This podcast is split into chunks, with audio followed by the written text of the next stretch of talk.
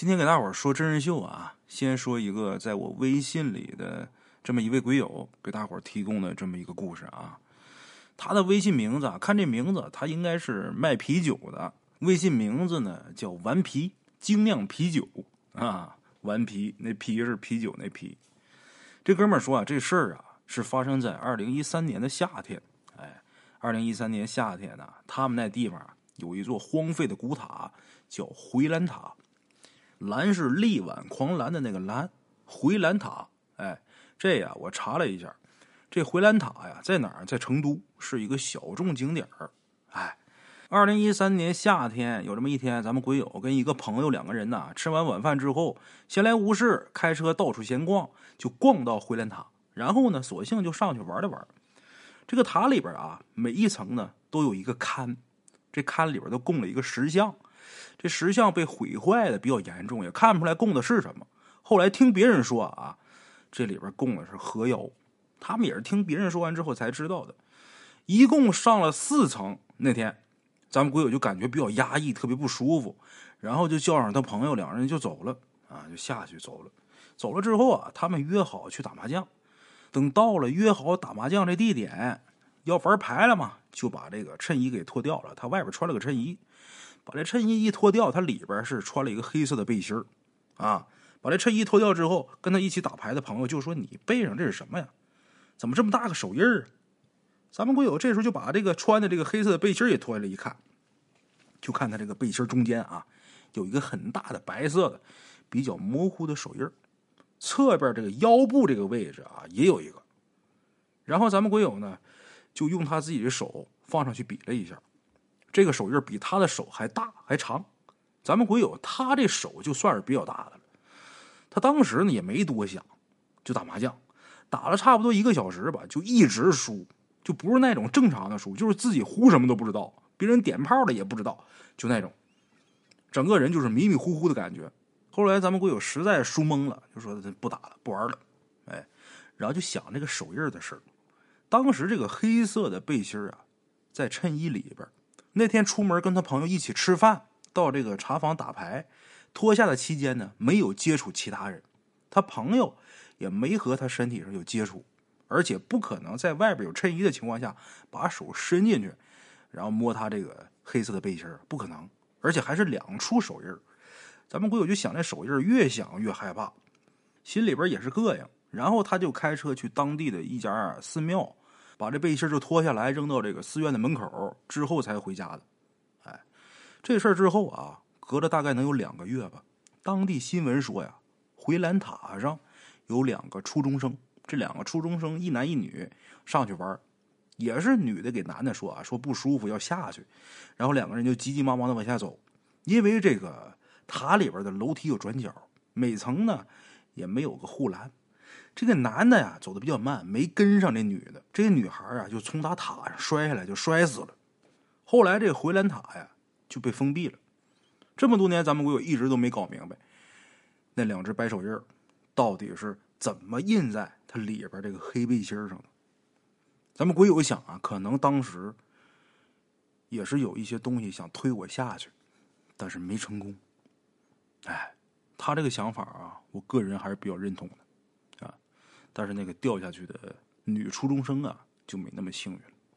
哎，在这儿也是告诫一下列位啊，一些荒山野岭、荒庙古寺、荒坟野冢，大家尽量能不去就不要去。真去的话，也一定要多注意，多加小心。哪怕是白天，朗朗乾坤啊！这就是今天咱们的第一个故事，来自微信的鬼友顽皮给大伙提供的啊。接下来呀，再给大伙说一个。这位鬼友微信的名字呢叫爱东鸭，这个卖什么的我没搞明白啊，可能什么都不卖，人家名字有什么意思吧？咱不懂啊，直接说故事吧。他说这个事儿啊是发生在二零零七年，这事儿是咱们鬼友他老姨他们一家发生的事儿。咱们鬼友他们家呢来自天津的南开区，他们老姨家也住南开区，哎，老姨家是住在天津市南开区服装街后边的平房区。因为那片平房区啊，属于是七十年代建的老旧片区，七十年代建的，到两千零七年，那都将近四十年了。那房子特别老，面临着城市建设改造，需要拆除。哎，鬼友他老姨他们一家三口住的那个院子，跟老姨夫的父母还有兄弟姊妹都在一起住那一个院儿当时政府啊要按房屋拆迁管理测量面积给拆迁补偿，因为老姨他们家住的房子之前呢属于老姨夫他父亲名下。后来因为老姨夫跟老姨结婚，然后就过户到儿子名下。但是因为面临拆迁补偿，加上老姨夫他们家人呐，这素质啊都不太好，哎，七嘴八舌就把老人给说动了，因此呢产生了房屋纠纷。这其中的细节呀，那些个家长里短琐事啊，咱就不不讲了，太琐碎。另外一个呢，这个东西啊你也理不清道不明的。总之最后啊，老姨跟老姨夫两口子是妥协了，哎。妥协了，这两口子呢，心里边也是有点气。这个尤其是老姨夫啊，生闷气。就这时候啊，老姨夫他们家呀，还出了另一件事什么事呢？这事儿啊，直接让老姨夫得了抑郁症。哎，什么事呢？就是他老姨夫所在多年的那个单位啊，因为效益不好，需要改革合并，人员裁减。老姨夫单位让老姨夫办理了离职手续，俗称一刀切。哎。这一刀切呀，就说白了，就是买断你这个工作了，就是给你一笔钱，给你打发走了。哎，就是说简单点，就这么个意思。哎，鬼友他老姨夫知道这事儿啊，都赶一起了。按当时的情况来说啊，那几乎啊这种情况没法活了。怎么呢？他自己媳妇儿就鬼友他老姨啊，之前呢在纺织厂上班，后来单位合并，提前办理了内退，倒是按月领取工资，但是那工资啊很少，他也没有上班，所以工资肯定没有那么多。鬼友他老姨夫家那些姊妹啊，用咱们鬼友话来说啊，都比较江湖啊，都是那种不能说坑蒙拐骗都干那种吧，反正也差不多。哎，鬼友他老姨也看出来他老姨夫啊着急上火。你说这家里边要拆迁，你说家里边人跟家里边人过不去，工作呢又没了，这日子可怎么过呀？着急上火，自己在外边啊开始学车。他原来不是上班吗？这回学门手艺吧，学开车。跟原先不错的几个朋友、同事几个人合伙啊，想干点什么，还不错，这算是有生活来源了。但是日子还是比较紧吧。有的时候，老姨夫啊，经常跟自己媳妇发脾气。姑姑他老姨也是克制啊，基本上也不跟他矫情，因为知道他在外边跑活啊不如意，发泄一下情绪啊，也许会舒服一点。后来他老姨呢，干脆啊，也不问他老姨夫每天在外边奔波怎么怎么个情况了，也不过问了，就是过一天算一天，过一天是一天，不行啊，再找别的办法啊。之后很长一段时间里边，鬼友他老姨夫都是晚上十一点左右回家。鬼友他老姨问他说：“你怎么这么晚回来呀？”他说：“在外边忙完之后啊，想清静一下，想解解压，压力比较大，去网吧去打游戏，顺便啊吃点东西。”鬼友他老姨就说呀：“你今后啊早点回来，回来别那么晚了。你说你晚上的时候你回来走附近的小胡同里边，路过的那地方也没个人住，万一要是碰见坏人怎么办呢？注意点。”鬼友他老姨夫听完之后也是满口答应。之后的一段时间里呢，确实啊比以前回来的要提早了，大约晚上九十点钟吧就回来了。哎，回来早了，鬼友他老姨呢也没再说什么，只不过后来啊就觉着鬼友他老姨夫。感觉这人就总有疲惫感，感觉这人特别累。他老姨也没觉得什么，可能一天在外边跑车太累了呗。哎，就这么的。这时间一转眼到了零七年末。零七年末的时候，鬼友他老姨一家啊，如愿的拿到了部分的拆迁补偿。他只拿了一部分，另一部分呢被老姨夫他父亲拿走了。啊，拿到这个钱之后呢，再加上贷款，在南开区宇祥园买了一套房子。简单装修入住，哎，这宇祥园应该是一个小区的名字啊，但是我不太清楚啊。如果有在南开区住的，也许能知道。打那以后，鬼友他老姨夫呢，还是一如既往的跟之前一样，在外边跟朋友啊跑活晚上工作结束之后啊，还会在原来居住的地方附近呢自己吃饭，然后去网吧玩游戏。回来呢也不直接回家，还是要绕一下那边的小路跟胡同。哎，这事儿就比较奇怪了啊。等到了零八年的时候，零八年初的时候，估计他老姨夫还是出去跑活，但是后来呀，时常在家不出去了，偶尔跟自己媳妇儿还有家里边的孩子们说话的时候啊，颠三倒四，大家伙一开始没留意，认为他是用脑过度啊，人用脑过度难免会这样，说不定他还是开玩笑呢。看着这个人跟原来差不多，就是一直都有那疲惫感，而且这时候看比零七年那时候看还严重，哎，没太在意。这家人这心反正也是够大的啊。可是后来呢，越来越觉得这事儿没那么简单了。看他这状态越来越严重，以至于啊出现什么状况，黑天白天不分，而且经常一个人自己啊傻笑发呆发愣，自己在家里边那灯那开关啊来回开。开了关，关了开，这反常的行为啊，就跟精神病院里的患者呀是一样的，时而清醒，时而糊涂。这时候，这一家人呢，可算是意识到这个问题的严重性了。于是呢，这一家子对外保密，以对外保密的形式，秘密的带鬼友他老姨夫到各家医院去看病。所有医院给出的结果，统一的结论：重度抑郁症。哎，那为什么要？秘密的带鬼友他老姨夫去看病呢，因为鬼友他老姨这个人极其的爱面子，特别好面面子是第一的。家里边老爷们得这病生这病，怕人笑话，不说，哎，偷摸带着看病。后来经过吃药治疗，有明显的好转，但是这人呢，逐渐开始消瘦，这个意识行为已经超出抑郁症的范围了，经常说一些什么他看见有人在外面跟他说话之类的。当时他们家住六楼，他说看见有人在窗外跟他说话。家里边又是到医院去检查，结论还是除了抑郁症，外加身体严重缺乏营养之外，没别的，就是抑郁症加上营养不良啊。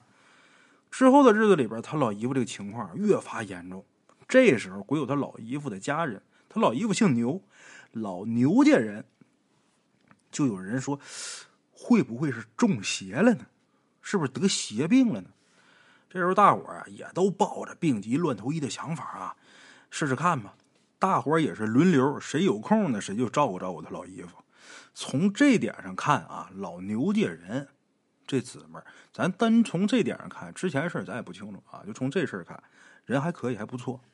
有多少咱说，别说关系处的不好，就处的特别好的，你一生病不闻不问、不搭理你、不待见你的，那多的是。咱平心而论，我说故事，大伙听故事，这里边一些事大伙也能听得出来。就单从这点，人家老牛家人还不错。之前的什么拆迁呐、补偿啊什么那些，咱暂且都不提。这会儿房子也拆完了，这个拆迁款也都拿到手了，人家也如愿以偿了。你有事人还能管你？就这点来说，这家人呢还可以。哎，大伙轮流照顾鬼友他老姨夫。他老姨夫在清醒的时候，大伙就问他说：“你都就之前啊，你都去过哪儿？”他老姨夫那时候就是清醒的时候也有点迷糊，但是鬼友他老姨想起来了。他老姨夫深夜的时候经常会走原来住的那个地方后边的那条小道和胡同。他老姨这么一说，大家伙都知道了，于是就抱着试试看的态度找了一个会看仙的人。人家了解情况之后啊，又看了看鬼友他老姨夫的状况，很肯定的就告诉他们。他晚上独自一个人，经常走那片没有人住、比较阴暗的地方，再加上自己心情又郁闷、又疲惫、阳火弱，被住在那个地方的东西跟上了。那东西也是一点一点尝试，最后胆儿大了就附体了，吃了他的阳气儿。长此以往下去，这个人肯定是保不住了。这个会看仙的人呢，又给了老牛家一个驱邪的方法，什么呢？鬼友他老姨说啊，那天晚上十一点半左右，他老姨夫的大哥、二哥，还有大姐、二姐，还有鬼友他老姨，他们啊，按照那师傅给的方法，开着车在马路上绕圈子，绕到半夜十二点半，把车呢绕回到离鬼友他老姨家不远那个马路的十字路口。这时候马路上几乎啊车辆、行人呢都没有了，在路边呢画了个圈把大把的纸钱、元宝，还有这个。纸扎的一些奢侈品啊，都给烧了，然后呢，默念一些软中带硬的客套话，然后在旁边又画了个圈把提前买好的烧鸡呀摆好，把这酒啊给撒好，然后又把一大把的纸钱元宝给弄好了，然后把火点着，等火旺的时候起身就走，不回头。哎，上车之后这车呀往别处开，这速度呢不快。有一段距离之后，大家伙从打这个后视镜里边看见这远处的这个火堆那儿啊，有一个虚影。这虚影呢，从他火堆里边把钱收走，这速度很快。然后又站在放这个烧鸡的那个圈那地方啊，可能是吃东西。大家伙没敢放慢车速啊，也不敢再看了，加速走，在马路上绕大圈，绕了大约得有四五圈，最后从别处绕回家了。哎，咱们简言结说啊，转过天来，大约么到下午的时候，听鬼友他老姨就说，他老姨夫这个气色。好很多了，这神志基本上就清醒，哎。后来有一段日子啊，基本上没什么事了，但是鬼友他老姨夫还是经常会出现一些比较怪异的行为，只不过照以前是差多了啊。后来鬼友他妈这边的人呐，就是咱们鬼友他们这边的人啊，他老姨这边的人，就都感觉到什么了？很长时间没有老姨他们家的消息了，就有去打听去看的，怎么没信儿呢？他老姨一看这事儿瞒不住了。他老姨好面子，但是这会儿一看不说也不行，大伙都知道了，把这事说了，啊，这么的，鬼有他老姨家这边的人才知道，之前一直是老牛家那边的人帮着办这事儿，哎，把这个灵体送走以后，鬼有他老姨夫啊，还经常会出现一些怪异的行为。那师傅呢，又去他们家了，查完之后啊，告诉鬼有他老姨，就说之前送走的那个确实是送走了，也不会再回来了，那个具体是什么也不清楚，之前送走那个呀。应该是个狐仙，他不会再回来了。但是你丈夫身上还有别的东西，这东西道行不大，建议你们呐去寺院里边去看看，这做个仪式，做个法事，给请走吧。哎，他老姨他们家人听师傅的建议，哎，就去寺院里边去做法事。那天去做法事的时候，咱们鬼友他妈也陪着他老姨他们去了。咱们鬼友听他妈回来说啊，去的是位于天津蓟县的白塔寺。去的时候啊。在路上还碰见鬼打墙了，怎么回事呢？就是临近寺院不远的时候，绕了两三圈出不去。因为他们在去之前呢，跟师傅沟通过，这师傅之前就告诉过他们，路途上如果碰见不可思议的事儿，就大声念佛号，别停。当时呢，大家伙就一起念佛号，念了得有十几遍，然后就把这鬼打墙给破解了。好不容易到了寺院之后啊，鬼友他老姨夫死活就是不进这个寺庙门口。哎，就不进庙门，抱着门口那大柱子，就是不进去。后来呢，出来两个前来迎接的师傅，这两位师傅呢，念着佛号，摸着这个鬼友他老姨夫的头，他老姨夫这身体啊，大伙看啊，一下就软了。大伙趁机赶紧把他给弄进去。等进了这个寺院之后啊，鬼友他老姨夫啊就特别听话，自己跪地上，在地上跪着，一个住持和几个师傅就围着他念佛经，然后摸着他头这样念啊，大约得有一个小时左右吧，这法事啊做完了。这经也念完了，当时鬼友他老姨夫再抬起头的时候，大伙儿就感觉他这脸上满面红光，人笑呵呵的，没有一丝之前面如土灰的那个样了。哎，但师傅说了啊，他身上所有的灵体都已经没有了，可是他这人呐，基本上已经废了，阳气所剩无几。如果以后再有任何异常的行为，均属于正常病态的行为，看造化吧。啊，之后几次呢，咱们鬼友也跟他妈。有空的时候去看过他老姨夫，他老姨夫打那往后就是按照医生的嘱咐服用这个治疗抑郁症的药物。后来的时候，他老姨夫啊，那智商啊，也就能像一个四五岁的孩子吧，可以说就智障了啊。就那么一直维持着，一直到了二零一二年三月份左右，他老姨夫离世啊。从打情况不好开始，零七年。然后零八年开始能看出症状，然后开始治，到二零一二年四五年的时间，这人呢就完了。他老姨夫去世的时候啊，遗体告别仪式的时候，大伙儿一看呢，这人呢瘦的走鸡了，这是天津话啊，瘦的走鸡就是瘦的变样子了，让那病给拿的。哎，这件事情呢，咱们鬼友就是按照他老姨还有他妈的叙述，然后他自己整理出前因后果。呃，然后编辑成文字发给我的。咱们鬼友说呀，他老姨那段时间为了给他老姨夫看病，花了很多钱，最后把房子都卖了。后来一直啊就是租房子住。最后他老姨夫的丧事啊，在自己父亲家办这个丧事。为什么？因为你那时候租房子，你不可能说在租的房子办的，人房东也不能让啊。你要是办了的话，估计准得吃官司。后来经过这几年的调整啊，鬼友他老姨还有他老姨跟老姨夫的孩子们啊，都已经调整好，恢复过来了，又重新贷款买了房。现在呢，日子过得啊还可以，啊，恢复正常生活。好了，我是孙大圣，这就是咱们今天的这两期故事啊。在节目的后边呢，今天大圣啊，正好说到这儿了啊，就随便跟大伙聊几句，也是教大伙一些法子啊。如果说晚上在走夜路的时候，或者说去一些荒坟古庙啊这些地方回来之后啊，觉不舒服，感觉身上好像被跟了一些什么东西，其实大家自己在家里边就能处理。我可以教大伙一个方法啊，准备什么东西呢？准备。呃，两根香，两根香啊，两根黄香。把两根香准备好，再准备三个馒头或者三碗米饭，然后再加上一根蜡烛，那个再加五块钱的烧纸。除这些样之外，还得准备三尺三的蓝布、三尺三的黑布、三尺三的花布。这些东西都准备齐之后，装到一个黑色的塑料袋里边。把这东西都准备好，接下来呢，得找一个朋友或者是家人。在什么时间呢？晚上九点到十一点之间这个时间段，找来的这个人负责拎着这些东西。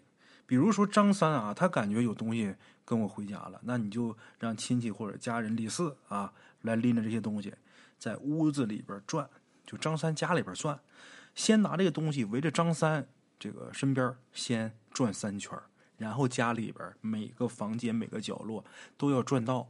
转的时候呢，嘴里边。要念叨一句话，什么话呢？各路鬼神跟我走，各路鬼神跟我去，去往深山修正果，去往古洞修金身。神归庙，鬼归坟，来跟我拿钱吧。得念这话。这段话念完之后，房间角落各个地方都转到之后，开门出去往外走。李四拎着这些东西往外走，但是他可不能关门。过两分钟，在家里边的人再把这门给关上。啊，以防止你刚出去把门一关，那个东西他没出去被你关屋里边了，所以这门不能关。过两分钟，在家里的人再关门。啊，你过三分钟也行。然后把这个呃东西拎着，这一路上都得念叨这段话：各路鬼神跟我走，各路鬼神跟我去，去往深山修正果，去往古洞修金身，神归庙，鬼归坟，来跟我拿钱。啊，这一路上都得念叨这段话。等这些东西。呃，得拎到哪儿去呢？找一个最好是往西边走啊，找一个离这个张三他们家百步开外的一个十字路口。这十字路口离张三他们家得远，不能整太近了。最起码你得百步开外，最好是远一点啊。你走个一里地的、两里地的都行，远一点。然后找到一个十字路口，把这东西都摆好，把这蜡先点着。点这蜡的时候得说这是给你的灯，给你照亮的。然后把这香点着，插地上，说这是给你指路的。然后把这个一捆纸点着，说这是给你的钱。把这三样布点着，说这是给你的衣裳。等这些东西都烧差不多了，把这个呃三个馒头或者三碗米饭也倒这火堆里边，说这是给你的饭。把这些都做好之后，得说一句话，什么呢？不管你是谁，你从哪儿来的，现在呢？呃，你吃饱穿暖，拿上钱，赶紧上路吧，不要再跟我回去了。如果再跟我回去的话，我肯定找人治你。哎，这就是送这些个外岁的一个方法。说完这句话之后，那蜡不是着着呢吗？那蜡是白色的白蜡，这蜡不是着着呢吗？拿手把这蜡给它扇灭了，然后之后扭头就往回走。往回走的时候，不要走来的时候那条路，你绕一下路。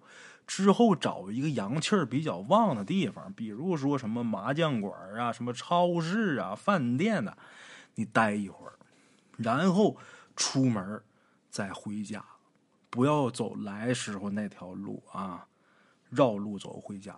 回家在进门之前，用左手拍右肩膀三下，右手拍左面肩膀三下，之后跺跺脚，再开门进屋关门，这事儿就完了。其实像送这个外岁啊，办法有很多，但是这个办法是比较管用的啊。至于这些东西、这些样子，你就按照我说的就行，不要自己临时起意又给买烧鸡啊，又给买别的一些乱七八糟的。有一些东西你不能惯着他，你要惯着他的话，觉得啊我不差钱，我买一百块钱纸，我告诉你那就没头了啊。有一些细节呢，你要我都我觉得我说的都挺细致的了，你要是还不懂的话，你可以微信问我啊。好了，今天咱们这期故事就说到这儿。我是孙大圣。咱们下期见。